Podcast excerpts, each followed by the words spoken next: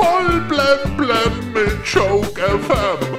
Dein täglicher Comedy Newskick. Heute im Studio. Lalala, mit Bibi. Im Südosten Hessens hat ein Mann eine Bank überfallen und konnte mit der Beute entkommen. Problem ist, dadurch, dass der Mann eine extrem hässliche Krawatte getragen hatte, haben alle Augenzeugen nur auf die Krawatte geguckt und keiner kann sein Gesicht beschreiben.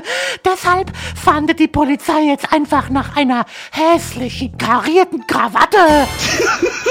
Trotz der Corona-Krise ist die Zahl der Milliardäre um 660 auf 2755 gestiegen.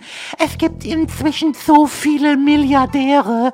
In der Karibik werden bald die Briefkästen knapp. In Rheinland-Pfalz muss jetzt ein Hahn vor Gericht, weil er nachts kräht.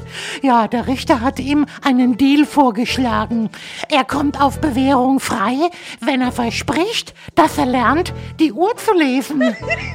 Heute unser Geburtstagskind ist die Modedesignerin Vivian Westwood. Ja, die wird heute 80 Jahre alt. Sie ist die Erfinderin der Punkmode und ist Modeanarchistin.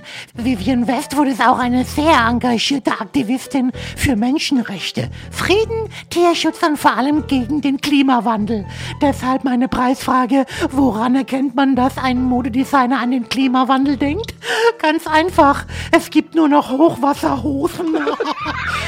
Hey, heute Abend ist Otto Walkes als Gastjuror bei Germany's Next Topmodel zu sehen. Das heißt, Heidi Klum ist heute zur Abwechslung mal nicht die älteste Blondine in der Sendung.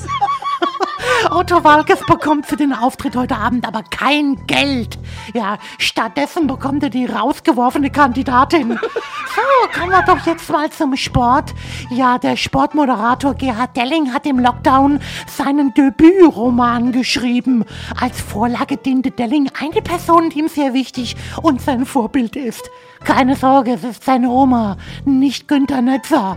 Ja, das ist genau das richtige Buch für Leute wie mich, die am liebsten Dellings Sportmoderationen zum Einschlafen hören.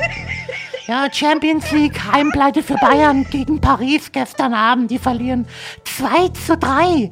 Ja, der Bayern-Dusel war wohl noch in der Quarantäne.